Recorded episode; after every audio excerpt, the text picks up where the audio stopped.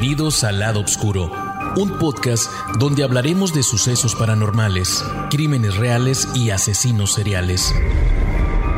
Juntos buscaremos respuesta a aquellos crímenes que nunca fueron resueltos o causaron histeria colectiva. Analizaremos evidencia y daremos un viaje al pasado para meternos en las mentes retorcidas de nuestros protagonistas. El lado oscuro es parte del Jefe Pots, una división de Glades Media. Bienvenidos a otro capítulo del lado oscuro. En nuestra primera entrega desentrañamos los misteriosos orígenes y los primeros indicios de la psique retorcida de William George Bonin, el siniestro asesino de la autopista. Si pensaban que lo habían escuchado todo, prepárense, porque hoy nos sumergimos aún más en la escalofriante saga de este depredador implacable.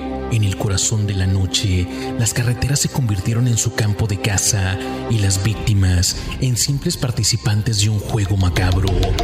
Esta segunda parte nos aventuramos más allá de las apariencias, explorando los métodos meticulosos y los patrones diabólicos que Bonin empleó para atraer y en una última instancia cegar la vida de aquellos que se cruzaron en su mortal camino.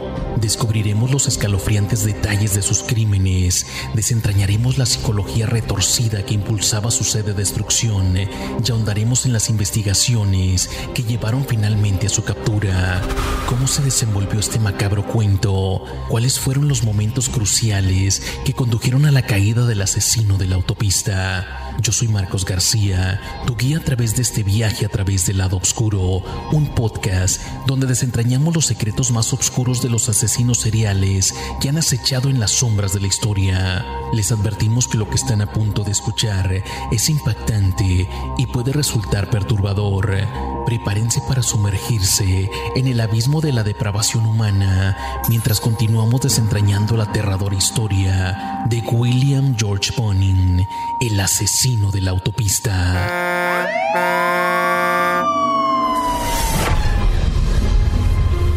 Just as Mr. Bonin drove the van of death around these streets and freeways, I ask you, ladies and gentlemen of the jury, to drive the van of justice up to him and tell him, get in, Mr. Bonin, your killing is at an end.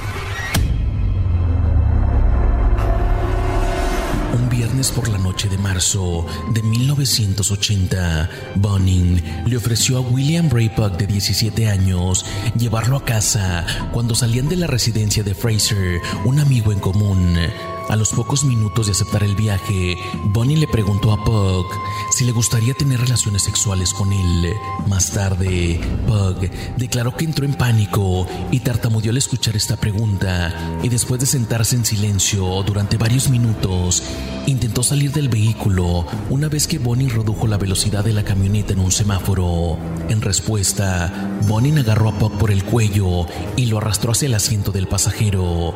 Según Pug, Bonnie entró en un estado de irritabilidad antes de confesarle que disfrutaba secuestrar a jóvenes que pedían aventón los viernes y sábados por la noche y así poder tener tiempo de llevar a su novia a patinar los domingos. También le confesó que inmovilizaba y abusaba de los jóvenes antes de estrangularlos hasta la muerte con sus propias camisetas. En un tono irónico, Bonnie le dijo a Pug, si quieres matar a alguien, debes hacer un plan y encontrar un lugar para tirar el cuerpo, incluso antes de elegir una víctima. Bonin explicó además que no había decidido abstenerse de agredir sexualmente y asesinar a Pug por sentimentalismo. Se había salvado porque los habían visto saliendo juntos de la casa de Fraser. Pug fue conducido a una casa que afirmó era la suya antes de correr temerosamente hacia su residencia cuando la camioneta partía. El 25 de marzo de 1980, Bonin y Pug secuestraron a Harry Todd Turner, de 15 años, en una calle de Los Ángeles. Turner se había fugado de su hogar para niños en la comunidad desértica de Lancaster, cuatro días antes de conocer a Bonin y Pug. Pug testificaría más tarde que él y Bonin atrajeron a Turner a la camioneta de Bonin con una oferta de 20 dólares a cambio de sexo. Después de atar y sodomizar al joven, Bonin mordió el pene de Turner hasta que lo desgarró y sangró. Bonin luego ordenó a Pug que golpeara a Turner. Después de que Pug golpeara una y otra vez a Turner en la cabeza y el cuerpo durante varios minutos, Bonin estranguló a Turner hasta la muerte con su propia camiseta y una barra de hierro antes de tirar su cuerpo en la parte trasera de entrega de un negocio de Los Ángeles. Sus genitales fueron mutilados y sufrió ocho fracturas de cráneo provocadas por un instrumento contundente. El 10 de abril, Bonin fue puesto en libertad condicional tras su liberación el 4 de marzo de 1980. Se encontró con Stephen John Wood, un joven de Bellflower de 16 años que caminaba hacia la escuela. El hermano mayor de Wood le había presentado a Bonin, por lo que entró voluntariamente a la camioneta de Bonin. Su cuerpo desnudo, atado y fuertemente golpeado, fue arrojado en un callejón de Long Beach junto a un contenedor de basura, con su cabeza apoyada en un banco cercano, cerca de la autopista de la costa del Pacífico. La autopsia de Wood reveló que el joven había sido asesinado por estrangulamiento con ligaduras. Antes de deshacerse del cuerpo de Wood, Bunning supuestamente condujo una entrevista de trabajo programada antes de comer una pizza, mientras esperaba el inicio del anochecer para deshacerse del cadáver de manera segura. Ni siquiera tres semanas después, el 29 de abril, Bonin se encontró con Darren Kindrick, empleado del supermercado de 19 años, mientras estaba estacionado en los terrenos del supermercado Stanton, donde trabajaba Kendrick. Bonin atrajo a Kendrick a su camioneta con el pretexto de venderle drogas para jóvenes. Bonin luego condujo hasta el departamento de Butts en Lakewood, donde el trío comenzó a escuchar música mientras estaban sentados en el sofá. Cuando Bonin le preguntó a Kendrick si era gay, Kendrick intentó huir, eh, pero Bonin y Butts lo dominaron y lo ataron. Butts empezó a sodomizarlo. Bonin subió el volumen del sistema de sonido de Butts para tapar los gritos de Kendrick. Luego Butts mantuvo la boca de Kendrick abierta mientras Bonin le echaba ácido clorhídrico en la garganta, lo que provocó que Kendrick sufriera quemaduras químicas cáusticas en la boca, la barbilla, el estómago y el pecho. Kendrick, que había luchado ferozmente contra sus atacantes, incluso mordiendo a los dos hombres, dejó de resistirse mientras vomitaba en el suelo del apartamento antes de quejarse de mareos. Al notar que Kendrick estaba perdiendo el conocimiento y gimiendo, Bonin alcanzó el orgasmo.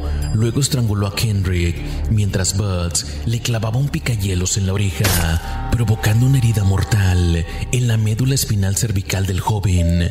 Su cuerpo fue arrojado detrás de un almacén eh, cerca de la autopista Artesia, con el picayelos todavía sobresaliendo de su oreja. El niño empezó a desmayarse, como si lloriqueara. No me gusta violar un trozo de carne flácido, no es divertido si no me dejan saber cómo se siente. Supongo que le dimos demasiadas cosas. La próxima vez pensé que no usaría tanto. De todos modos, me había enfadado y el niño se estaba poniendo aburrido. Ya no era divertido, así que lo estrangulé. Así describiría Bonin el asesinato de Darren Kendrick. El 12 de mayo de 1980, Bonin secuestró y asesinó a un conocido, quien luego afirmó que había decidido matar cuando se despertó esa mañana porque estaba cansado de tenerlo cerca. El cuerpo de Lawrence Sharp, de 17 años, fue abandonado detrás de una gasolinera de Westminster. Su cuerpo fue encontrado el 18 de mayo y su autopsia reveló que además de estar atado y sodomizado, Sharp había sido golpeado intensamente en la cara y el cuerpo y luego estrangulado.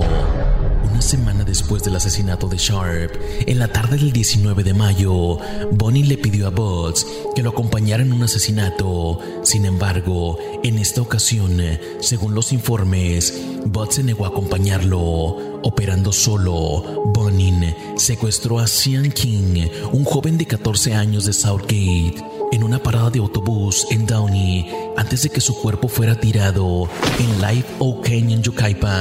Bonin luego visitó la residencia de Butts y se jactó del asesinato ante su cómplice.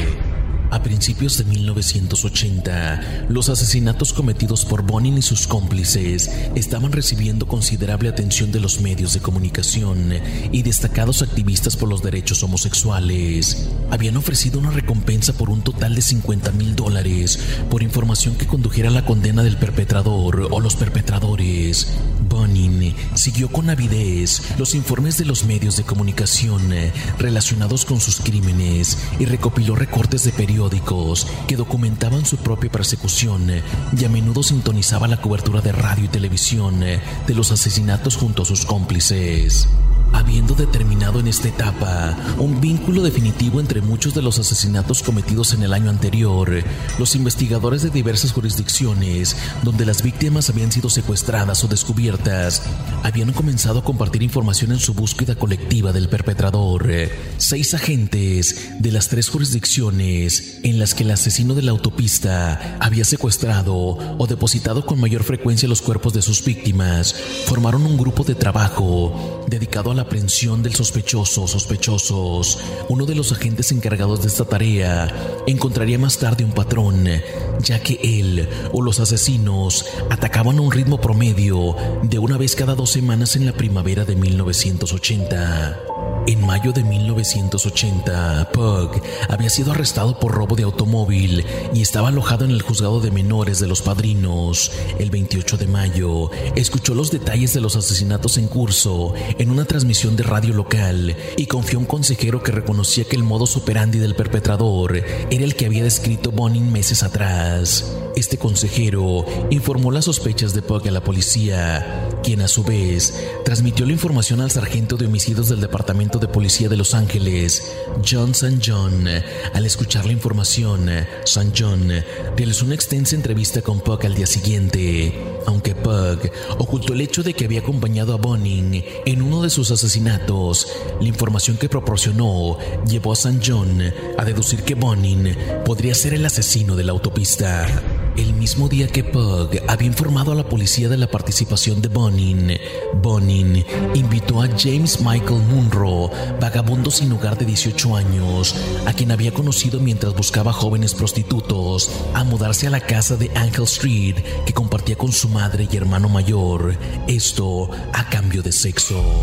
Munro era un fugitivo de St. Clair, Michigan, que había sido desalojado de la casa de su familia a principios de 1980. Munro había planeado encontrarse con un amigo en California, pero terminó viviendo en la calle, luego de un incidente en el que le robaran el dinero que había ahorrado trabajando como prostituto en Hollywood. Mientras estaba en la residencia de Uncle Street, Munro, que era bisexual y prefería las relaciones sexuales con mujeres, comenzó una relación sexual consensuada con Bonin, también aceptó una oferta posterior de empleo en la empresa de reparto de Montebello, donde trabajaba Bonin.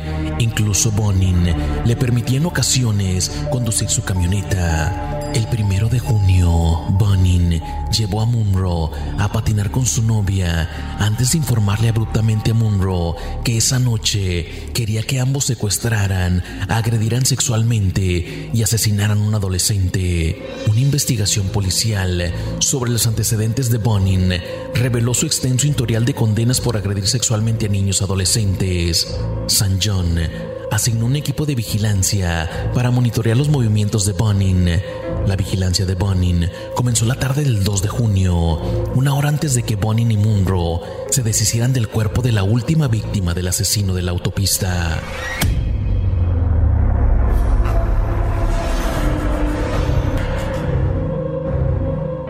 ¿Tienes hambre de conversaciones cautivadoras e historias que te hagan pensar? No busque más allá de Jefe Pods Podcasts, su destino favorito para contenido de audio atractivo. Jefe Pods Podcasts le ofrece las mejores voces y perspectivas de todo el mundo. Sintonice y deje que su mente divague mientras explora una amplia gama de temas, desde negocios y tecnología hasta arte y cultura, tanto en inglés como en español. Alimenta tu curiosidad y expande tus horizontes con Jefe Pods Escúchalo ahora en tu plataforma de podcast favorita o ve a jefepods.com. Horas antes de la implementación de la vigilancia policial de Bonin, en la tarde del 2 de junio, acompañado por Munro, se encontró con Stephen J. Wells, trabajador de una imprenta de 18 años, en una parada de autobús en el segundo Boulevard. Bonin y Munro atrajeron al joven y lo invitaron a subir a la camioneta. Según Bonin y Munro, al enterarse de que Wells era bisexual, Bonin tuvo relaciones consensuales con Wells en la parte trasera de su camioneta antes de persuadir al joven para que lo acompañara a la casa de sus padres, donde los dos tuvieron más relaciones sexuales en la cama de los padres de Bonin. Bonin luego envió a Munro a comprar hamburguesas. Mientras regresaba a Munro, Bonin convenció a Wells para que se dejara atar con una cuerda con el incentivo de recibir 200 dólares. Luego llamó a Munro para que entrara a la habitación. Sospechando de sus intenciones, Wells se puso frenético. Bonin luego se retiró a la cocina en busca de agua, informando a Munro que ambos debían matar a Wells antes de amordazar y golpear a Wells en el pasillo, diciendo vas a hacer lo que te diga, mientras Wells suplicaba por su vida. Bonin sonrió mientras robaba 10 dólares de la billetera de Wells, declarando su intención de dejar su cuerpo en algún banco del parque. Luego estranguló a Wells hasta matarlo con una camiseta y una barra de hierro. Munro preguntó si Wells estaba muerto, lo que provocó que Bonin se riera y respondió, sí, estúpido, antes de agregar, nunca has visto un cadáver antes. Bonin luego arrojó la camiseta de Wells al otro lado del pasillo antes de ordenarle a Munro que se había retirado al camino de entrada para respirar, que trajera una caja de cartón de la habitación de su hermano mayor. Los dos colocaron el cuerpo de Wells dentro de esta caja de cartón que luego llevaron a la camioneta de Bonin. Aproximadamente a las 9 de la noche, los dos se dirigieron al apartamento de Butts en Lakewood, mientras Bonin informaba a Monroe que él, Butts y otros habían cometido muchos de los asesinatos del Freeway Killer. En el apartamento de Butts, el trío entabló una breve conversación antes de que Bonin invitara a Butts a ver el cuerpo de Wells. Lo tenemos en la camioneta, es uno bueno. Sal a mirarlo. Munro declararía que esa noche Butts estaba vestido con un disfraz de Darth Vader. Empujó el cuerpo antes de responder, oh, tienes otro. Luego felicitó a Bonin y le dijo, buen trabajo Billy, realmente lo hiciste bien. Posteriormente, Bonin pidió consejos sobre dónde deshacerse del cadáver. En el juicio posterior de Bonin, Munro recordó que Butts recomendó que tiraran a Wells cerca de una gasolinera. Munro también testificó más tarde que Butts había disuadido activamente a Bonin de tirar al cuerpo de Wells en los cañones cercanos debido a lo tarde de la hora y a la presencia policial general provocada por la reciente cobertura de los medios. Mientras conducían para encontrar un lugar para arrojar el cuerpo, se encontraron con un coche de policía, lo que provocó que Bonin se burlara de los agentes. Condujeron hasta una gasolina en desuso en Huntington Beach, donde colocaron el cadáver desnudo de Wells entre una valla metálica y un camión. El cuerpo fue descubierto cinco horas después por dos hermanos que habían estacionado cerca para reparar una llanta ponchada. Al regresar a la casa de los padres de Bonin, Bonin y Munro miraron la televisión en busca de alguna cobertura noticiosa sobre el descubrimiento de Wells. Mientras mordía su hamburguesa, Bonin supuestamente miró hacia el techo y dijo gracias Steve, antes de repetir la declaración mientras miraba hacia el suelo y agregó, donde quiera que estés. Bonin y Munro se rieron. Más tarde esa noche, Bonin le insinuó a Munro que ya temía por su vida que guardara silencio sobre el asesinato de Wells o enfrentaría su posible muerte. Después de nueve días de vigilancia sin incidentes, en los que Bonin trabajó en Dependable Drive Away, visitó amigos y regresó a su residencia, el 11 de junio de 1980, la policía observó a Bonin conduciendo de manera aparentemente aleatoria por todo Hollywood, intentando sin éxito atraer a cinco adolescentes distintos a su camioneta antes de lograr atraer a un joven a su vehículo. La policía siguió a Bonin hasta su furgoneta, se estacionó en una estación de servicio cercana a la autopista de Hollywood, luego se acercaron discretamente al vehículo. Al escuchar gritos ahogados y golpes que emanaban del interior de la camioneta, Estos agentes vestidos de civil entraron por la fuerza en el vehículo. Descubrieron a Bonin en el acto de violar a Harold Eugene Tate de 17 años, fugitivo del condado Orange, a quien había esposado y amordazado. Inicialmente acusado de violación de un menor y detenido como sospechosos del asesinato de Miranda, Bonin fue detenido bajo fianza de 250 mil dólares. Poco después, la novia de Bonin notificó a su jefe sobre su arresto, añadiendo que el arresto estaba relacionado con el caso del asesino de la autopista y causando que Munro, ya aprensivo por la ausencia de Bonin del trabajo ese día, se volviera frenético.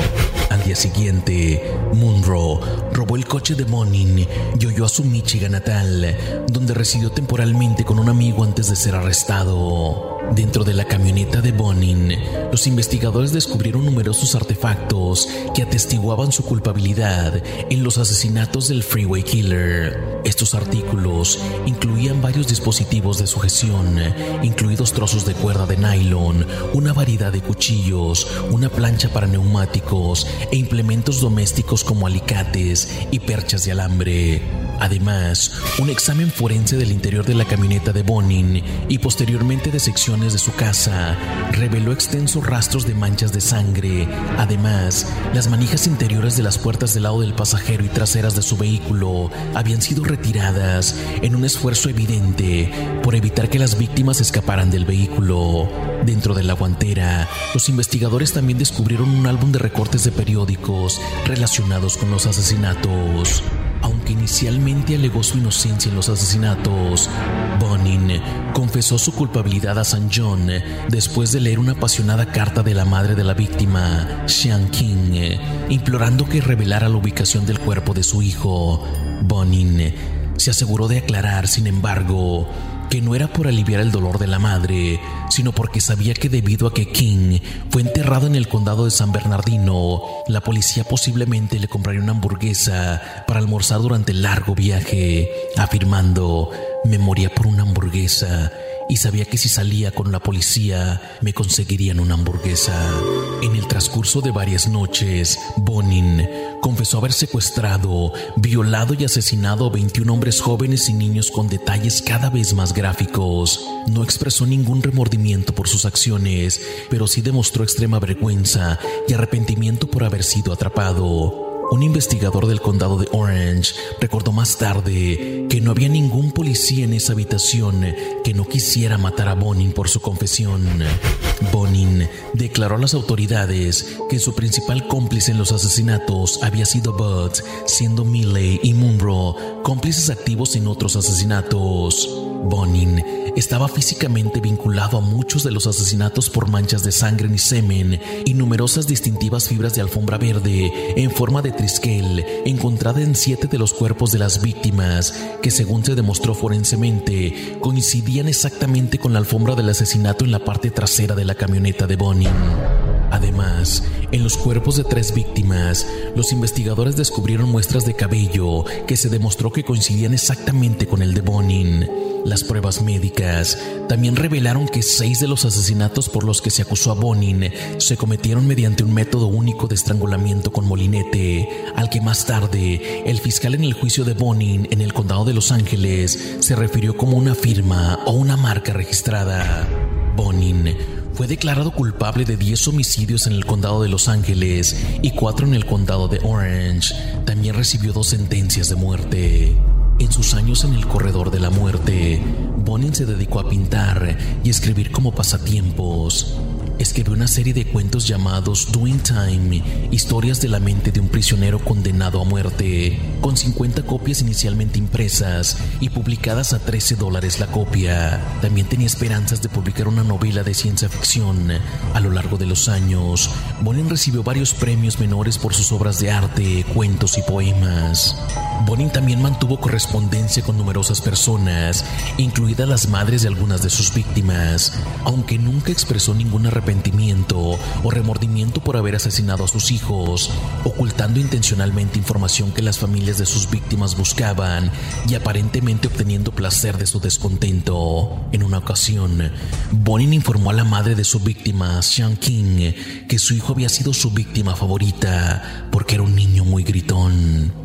Poco después de la llegada de Bonin a la prisión estatal de San Quintín, se hizo amigo cercano del asesino en serie Lawrence Whitaker, con quien había sido previamente encarcelado en la cárcel del condado de Los Ángeles. Bonin también conoció a los asesinos convictos Randy Kraft, uno de los dos asesinos que compartía con Bonin el apodo de Freeway Killer.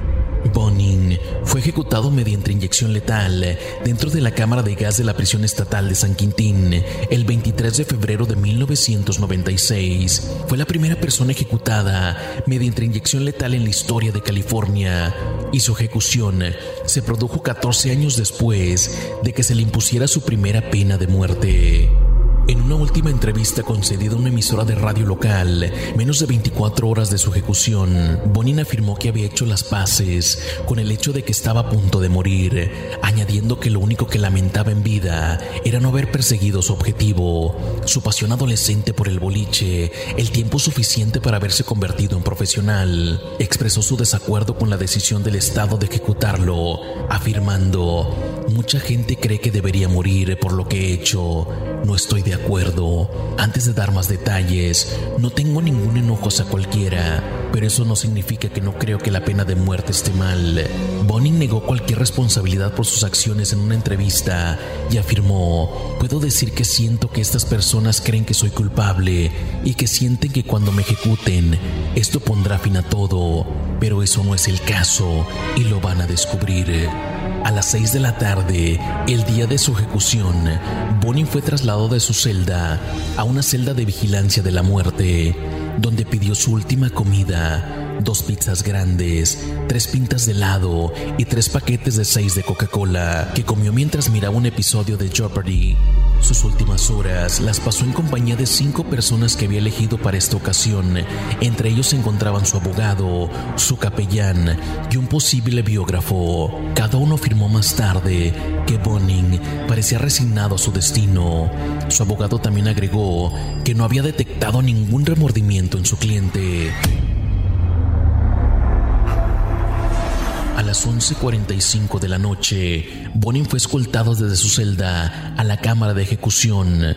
En su declaración final, dada al director de la prisión una hora antes de su ejecución, prevista para la medianoche, Bonin nuevamente no expresó ningún remordimiento por sus crímenes y dejó una nota que decía, Siento que la pena de muerte no es una respuesta a los problemas actuales. Siento que envió un mensaje equivocado a la gente de este país. Los jóvenes actúan como ven actuar a otras personas en lugar de cómo la gente les dice que actúen. Yo recomendaría que cuando una persona piense en hacer algo grave contra la ley, antes de hacerlo, vaya a un lugar tranquilo y piense seriamente en ello. Bonin fue declarado muerto a las 12.13 de la madrugada. Tenía 49 años en el momento de su ejecución. Ninguno de los familiares de Bonin eligió presenciar su ejecución, aunque el evento fue presenciado por varios familiares de sus víctimas, muchos de los cuales lloraron y se abrazaron cuando se confirmó oficialmente su muerte.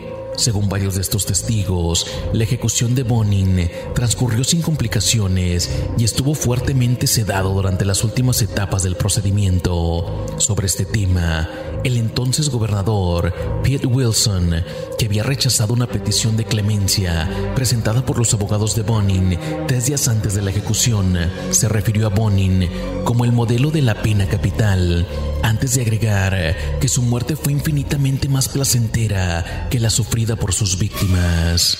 William Bonin es un ejemplo de cómo el sistema no pudo lograr mantenerlo encerrado y evitar más daños. En cambio, se adaptó y aprendió a manipular y salirse con la suya durante un largo periodo de tiempo. Debido a las circunstancias que atravesó y al trauma que soportó a lo largo de su vida, fue afectado emocional y físicamente. Aunque esto no justifica los crímenes que cometió, si puede servir como una enseñanza y ayudar a evitar que el sistema cometa los mismos errores con otros crímenes.